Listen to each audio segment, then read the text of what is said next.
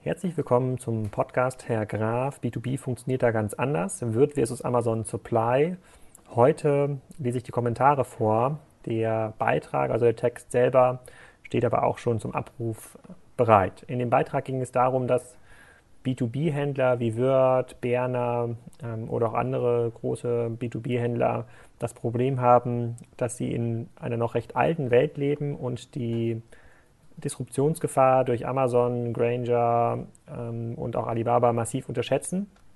Und das habe ich so ein bisschen beschrieben und auch die ähm, Antworten, die ich bekomme, wenn ich mit äh, diesen Unternehmen arbeite, beschrieben.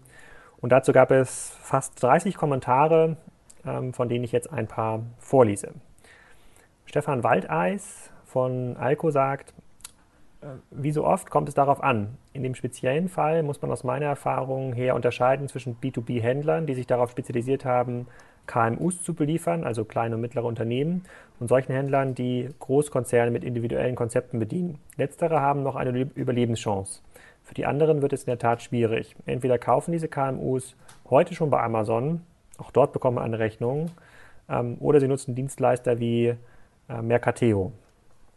Dazu ergänzt Peter von shopanbieter.de nur zur Ergänzung, Mercateo greift bei einigen Großkonzernen ziemlich tief in die Beschaffungsprozesse ein bzw. unterstützt. Die sind doch kein Dienstleister, sondern Streckenhändler mit ähm, 12 Millionen SKU von etlichen tausend Händlern und laut Eigenaussage über eine Million Geschäftskunden.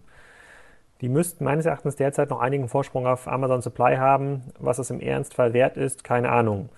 Da hat ähm, Peter von Shopanbieter auf meiner, aus meiner Sicht ziemlich recht die 1 Million Bestandskunden schützen erstmal vor nichts, außer einer etwas langsameren Disruption.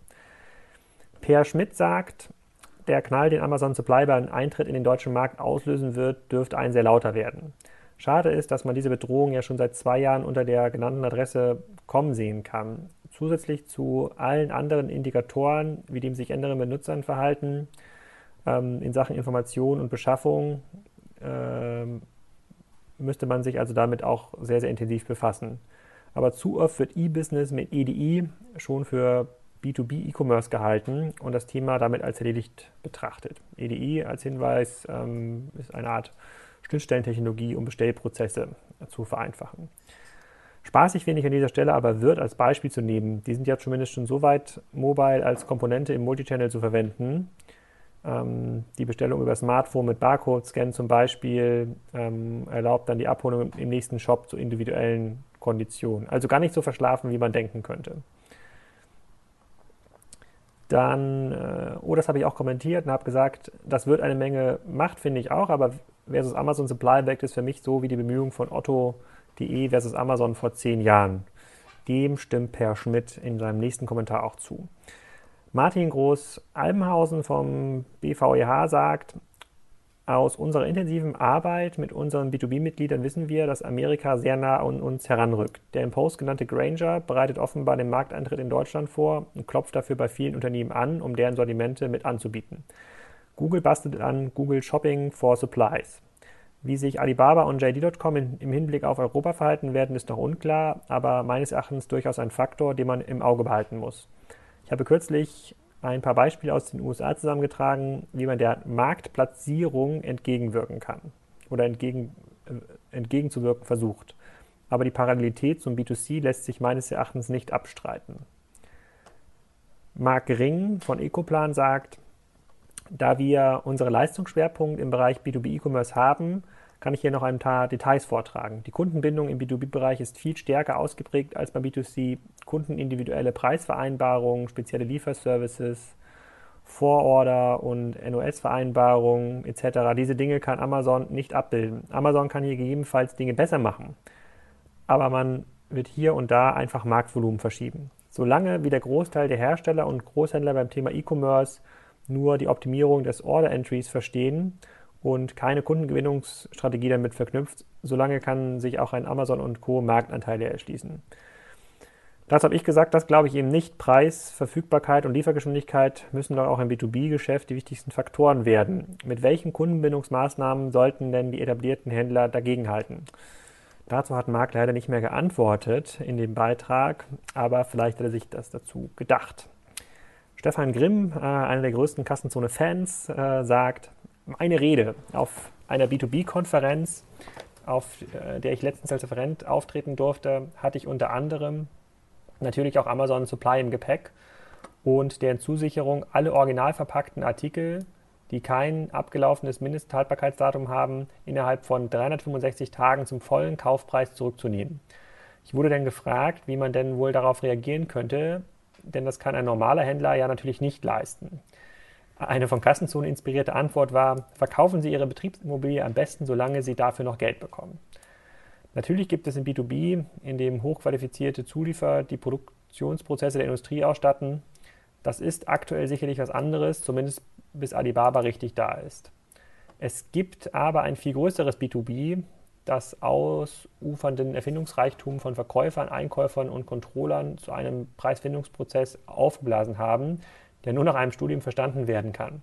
Diesen gordischen Knoten löst man nicht durch kosmetische Retuschen oder die Digitalisierung eines Kataloges und Verkäufern mit ähm, ab, sondern indem man ihn durchschlägt und den potenziellen Gewinn an Effizienz als maßgeblichen Entscheidungsfaktor neuer, vereinfachter Prozesse betrachtet. Es gibt so viele Branchen wie zum Beispiel Elektro, Sanitär und Bauzulieferer, deren Markt- und Wettbewerbssituation wird sich verändern. Denn alles, was versendet werden kann, kann vielleicht schon morgen von Amazon günstiger angeboten werden. Darunter befinden sich viele margenstarke Randsortimente oder tiefe Sortimente wie Schrauben und Nägel. Sand, Zement, Bauelemente oder der Holzgroßhandel, die haben noch etwas länger Ruhe, zumindest beim Kernsortiment. Die Lasur und Lacke, an denen richtig verdient wird, die sind aber in Gefahr. Ebenso die Inspektionsmaterialien für Kfz-Werkstätten, die demnächst vielleicht sogar der Endkunde schon im Päckchen im Auto stehen haben wird, wenn er zur Werkstatt fährt. Auch solche Geschäftsmänner stehen im Fokus. Kleine Anmerkung von mir, meine befreundeten Werkstattbesitzer und Autohändler sagen, das ist schon heute der Fall, dass sehr viele Kunden ihre Teile selber mitbringen.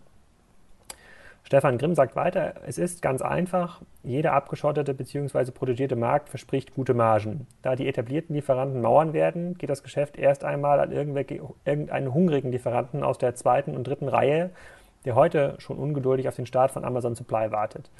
Angelehnt an den weißen Ritter, der bei einer feindlichen Firmenübernahme zu Hilfe kommt, verwende ich aktuell gerne den Begriff des schwarzen Drachens zur Beschreibung einer Organisation oder eines E-Commerce-Systems, das einen ganzen Markt feindlich als Category Killer übernehmen möchte. Beste Grüße, Stefan. André Schönherr sagt, neben speziellen Dienstleistungen sehe ich eine erfolgreiche Eigenmarkenstrategie als eine weitere Sicherung gegen Marktplätze. Ähm, Dazu habe ich ja noch einen ganz, ganz neuen Artikel geschrieben, den ich heute auch nochmal vorlese, inklusive der ähm, Kommentare. Das glaube ich eigentlich nicht. Michael Fieck von Parsionate.com sagt, Preis, Verfügbarkeit und Liefergeschwindigkeit sind auch im B2B die Kriterien.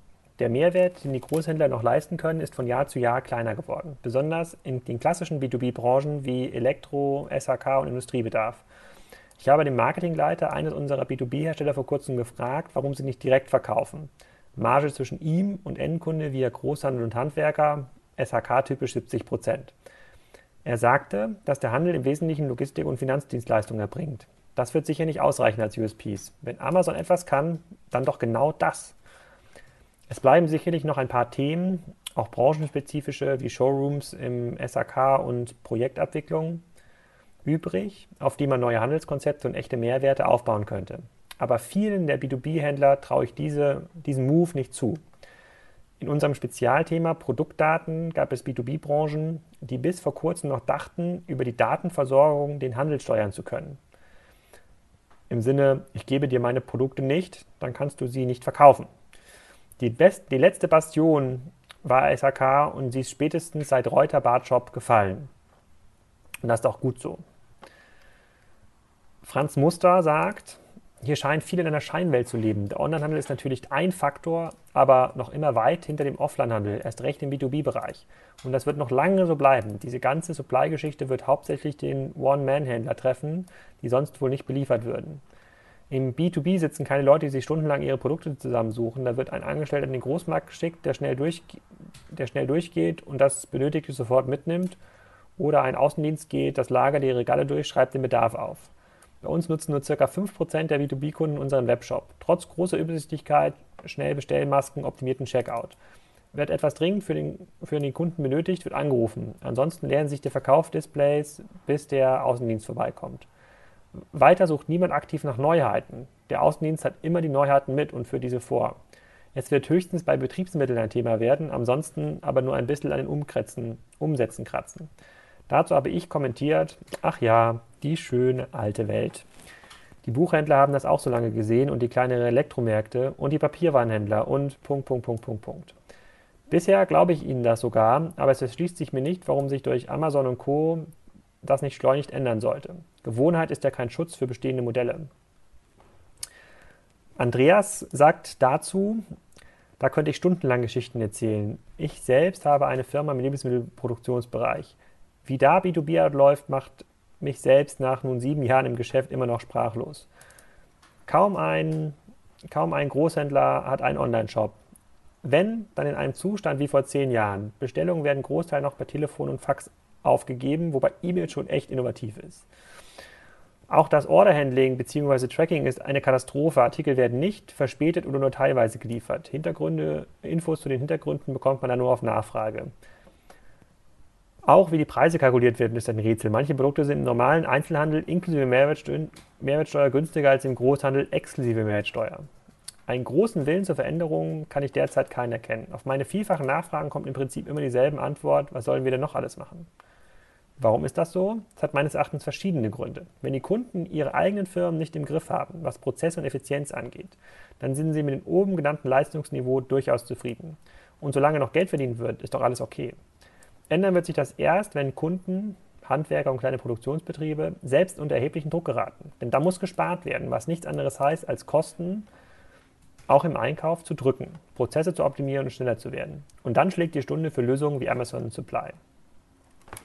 Christian Rothe sagt, aus meiner Sicht ist die Welt des Handwerkens und Heimwerkens in Deutschland sehr traditionell eingestellt. Auch auf Kundenseite. Man fährt halt immer schön brav zum Wirt, Bauhaus und Obi um seinen Hand-, Haus- und Heimwerkerbedarf zu decken. Der Dammbruch, der gerade in der Konsumerwelt stattfindet, wird bald auch im B2B-Geschäft stattfinden. Immer mehr Leute verlieren die Hemmung, ihren Bedarf im Versandhandel zu decken. Die fantastischen Margen der B2B-Handelskette dürften somit auf Dauer nicht zu halten sein. Schönes Beispiel: Osram Dulux D, Kompakt Leuchtstofflampe 10W840, Obi und Bauhauspreis 9,99, Amazon Marketplace 1,85. Welcher Mehrwert soll den fünffachen Preis im traditionellen Handel rechtfertigen? Ich habe mir zwei Leuchtstofflampen schicken lassen und habe für das Paar inklusive Porto unter 8 Euro gezahlt, also immer noch weniger als bei den etablierten Spielern für ein einziges Exemplar. Solche Beispiele zeigen, welche kalkulatorische Luft in der Hand- und Heimwerker-Supply Chain drin ist. Die aktuellen Margen sind aus meiner Sicht Hochglanz-Einladungskarten, um neue preisaggressive Spieler in den Markt zu locken. Weiter könnte ich mir gut vorstellen, dass auch bald von Endkundenseite ein Druck auf die Handwerker kommen wird, günstiger anzubieten. Man fragt sich, wie lange die Leute ihren Handwerker noch gestatten, Fantasiepreise von Wirt und von Baumärkten wie Bauhaus und Obi zu bezahlen. So wird es auch Autowerkstätten treffen. Ich bin auch schon mit meinem Ölkanister zur Autoinspektion, Autoinspektion gefragen, gefahren und habe mein selbst gekauftes Öl einfüllen lassen. Das hat erheblich Geld gespart. Warum soll ich das teure Öl bezahlen, das die Autowerkstatt über ihre Supply Chain bezieht, wenn es anders billiger geht. Mehr Preissensibilität bei den Endkunden und ein aggressiver, kostenorientierter Anbieter wie Amazon können schon das Gemisch bilden, das die Preise und Warenströme im abgeschotteten B2B-Handwerksmarkt durcheinanderwirbelt. Bartek sagt, genau so ist das. Der traditionell beschaffene Handwerker wird den Druck der optimal beschaffenen Handwerker nicht standhalten. Er wird zu teuer und bekommt keine Aufträge. Am Ende wird er keine Wahl haben. Das ist ein ganz interessanter Kommentar aus meiner Sicht, weil eher ja das beschreibt, was auch anderen ähm, Sortimenten und Kategorien passiert ist. Wenn der Kunde sich einmal in seinem Einkaufsverhalten ändert, ist er eigentlich nicht mehr zurückzuholen auf den, auf den traditionellen Handel, auf die traditionellen Handelsprozesse. Deswegen sehe ich auch ziemlich schwarz für die ja, eher romantisch angehauchten lokalen äh, Kaufinitiativen, die vom Buchhandel ähm, äh, forciert werden. Alexander Hoffmann von eComparo sagt in einem sehr, sehr langen Kommentar, so, hier fängt er an, auch wenn mir der B2C-Bereich vertrauter ist, sind doch viele Themen, da kann ich nur zustimmen, auf dem B2B-Bereich übertragbar oder bereits übertragen wird, wer, worden. Hinsichtlich des Kommentars von Franz sagt er, im B2B sitzen keine Leute, die sich stundenlang ihre Produkte zusammensuchen. Da meint er, das lange Zusammenklicken von Warenkörben könnte praktisch heute schon zum Beispiel durch die erwähnte Barcode-Erfassung von Word, durch Bundle- oder Set-Artikel-Funktionen oder durch Shop-Funktionen wie alte Bestellungen neu übernehmen von E-Pages effizient unterstützt werden bzw. vermieden werden. Auch werden seitens der Shopsystemanbieter, manche sind schließlich auf B2B-Händler spezialisiert, fortwährend neue Funktionen implementiert, deren Verwendung unter anderem die Usability und dadurch auch die Differenzierung von Amazon Supply ermöglicht. Die Entwicklung schläft hier definitiv nicht. Das Problem ist eher, wie es Andreas auch beschreibt, der nicht vorhandene Wille, die existierenden Differenzierungsmöglichkeiten, wie zum Beispiel ein individualisiertes Vertriebsmodell zu prüfen und wenn zielführend auch einzusetzen. Kaum ein Großhändler hat einen Online-Shop, mir kommt es so vor, als ob E-Commerce bei manchen Großhändlern immer noch lediglich als Zuständigkeitsbereich eines Mitarbeiters innerhalb der IT verstanden wird. Meiner Meinung nach ist das die perfekte Steilvorlage für Konzepte aller Amazon Supply. Amazon wird spielerisch Marktanteile erobern, wenn zur angestrebten Preisführerschaft auch noch entscheidende Vorteile im Bestellprozess hinzukommen. Bei uns nutzen nur 5% der B2B-Kunden unseren Webshop, sagte der vorherige Kommentar. Selbst wenn diese Werte so stimmen, was sehr nach einer Nische klingt, wird dieser Prozentsatz, egal wie niedrig er in den jeweiligen B2B-Unternehmen aktuell ausfällt, zwangsweise steigen, da schließlich der Online-Vertrieb auch im B2B Vorteile bietet. Übersichtliche Bestellhistorien, wiederkehrend anpassbare Bestellungen möglich, identische Bestellungen möglich, Reduzierung fehlerhafter Lieferungen, verminderter Personalaufwand, klassische B2C-Online-Shop-Vorteile. Darüber hinaus gibt es immer Anreize, die geschaffen werden können, wie zum Beispiel 1% Rabatt auf Online-Bestellungen. Mögliche Schwachstellen von Amazon Supply, dass Amazon Supply alle OVP-Artikel innerhalb von 365 Tagen zum voll, vollen Kaufpreis zurück möchte, klingt erstmal nach einem Hammer-USP. Doch erst wenn Amazon bei jedem Artikel die Preisführerschaft inne hätte, wäre dieser Service eine Wunderwaffe. Ich schätze das Missbrauchspotenzial bzw. unbeabsichtigte Effekte als sehr schwer handelbar ein.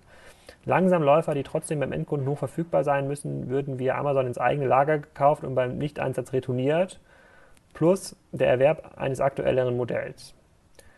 Bei Schnellläufern würde hingegen die 365 Tage Zurückgarantie nicht ziehen, weil die Artikel sowieso verbraucht und vertrieben werden.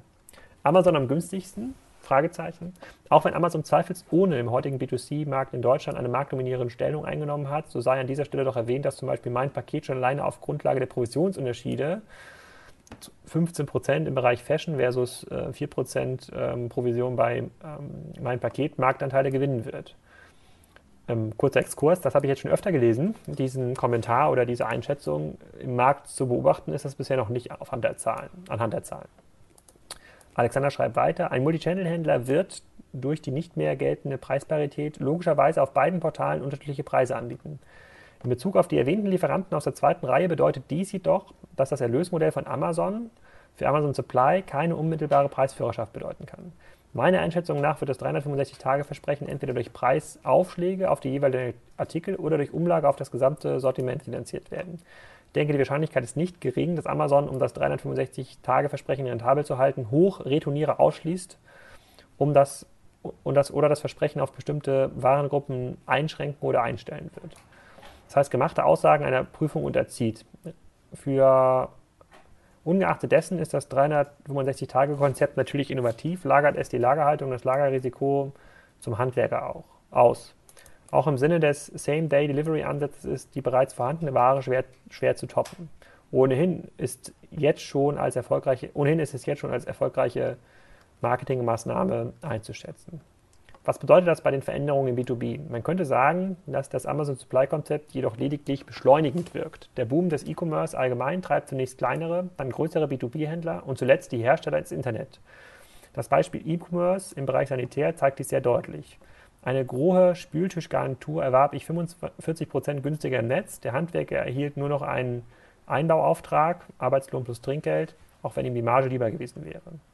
Dass der Wegfall von einschränkenden Bedingungen zum Beispiel Mindestabnahmemengen, den One-Man-Händlern helfen wird, sehe ich auch so. Dies führt letztlich zu mehr Wettbewerb im B2B und gräbt den etablierten Großhändlern zusätzlich Marktanteile ab. Dies ist bei Amazon im B2C jetzt schon zu sehen. Die Anzahl an kleineren Händlern, die ein oder dasselbe Produkt anbieten, übersteigt nicht selten die 30. Je größer diese Anzahl der Händler, desto wahrscheinlicher liegen die Preise im Einzelhandel dann auch unter denen des Großhandels, da teilweise Kamikaze-Preise der kleinen Händler größere Shops wie zum Beispiel Cyberport oder Notebooks billiger zu Preissenkungen zwingen. Wenn nicht gerade konjunkturelle Schwankungen zu einem Angebotsmarkt führen, kann ich mir seitens der Handwerker selbst keine preisgetriebene Zunahme des Wettbewerbs aufgrund günstigerer Materialankaufspreise vorstellen. Die Angebotspreise gegenüber den Endkunden werden erst einmal gleich bleiben und die Ersparnisse anderweitig zurückgelegt. Ich denke aber schon, dass auf lange Sicht jeder Handwerker, wenn er von Amazon Supply erfährt und die Preise dort wesentlich günstiger wären, ihr Amazon Supply zumindest testen wird. Andererseits ist es der teilweise oder komplette Wegfall von Margen, der zu einem erhöhten Preiswettbewerb im Einkauf führen könnte oder wird. So, jetzt hat er länger ausgeholt als gedacht, aber grüßt uns alles schön. Vielen Dank erstmal für diesen sehr, sehr guten ähm, Kommentar. Luke sagt, ich kann nicht zu dem Artikel beitragen, aber ich möchte mich für den Artikel und die Kommentare bedanken. Vielen Dank. Sehr gut. Solche Kommentare gefallen mir sehr gut, weil ähm, sie super motivieren, neue Artikel zu schreiben. Marc sagt, bei uns nutzen ca. 5% der B2B-Kunden den Webshop. Also, also Marc kommentiert äh, wieder den oben genannten Artikel, äh, wo ein Großhändler sagt, dass nur wenig Kunden den B2B-Shop nutzen. Das erinnert ihn stark an eine Bekannte, die ein Hotel betrieben hat. Erst durch aktive Werbung bei den Bestellerinnen, hauptsächlich Sekretärin, unter anderem bei einer telefonischen Bestellung, konnten die Vorteile transportiert werden und die Prozente jeden Monat verdoppelt werden. Hans sagt, vielen Dank für den interessanten Artikel. Aus meiner Perspektive wird ein wesentlicher Punkt in der B2B-Beschaffung ziemlich unterschätzt. Die Einkaufsprozesse.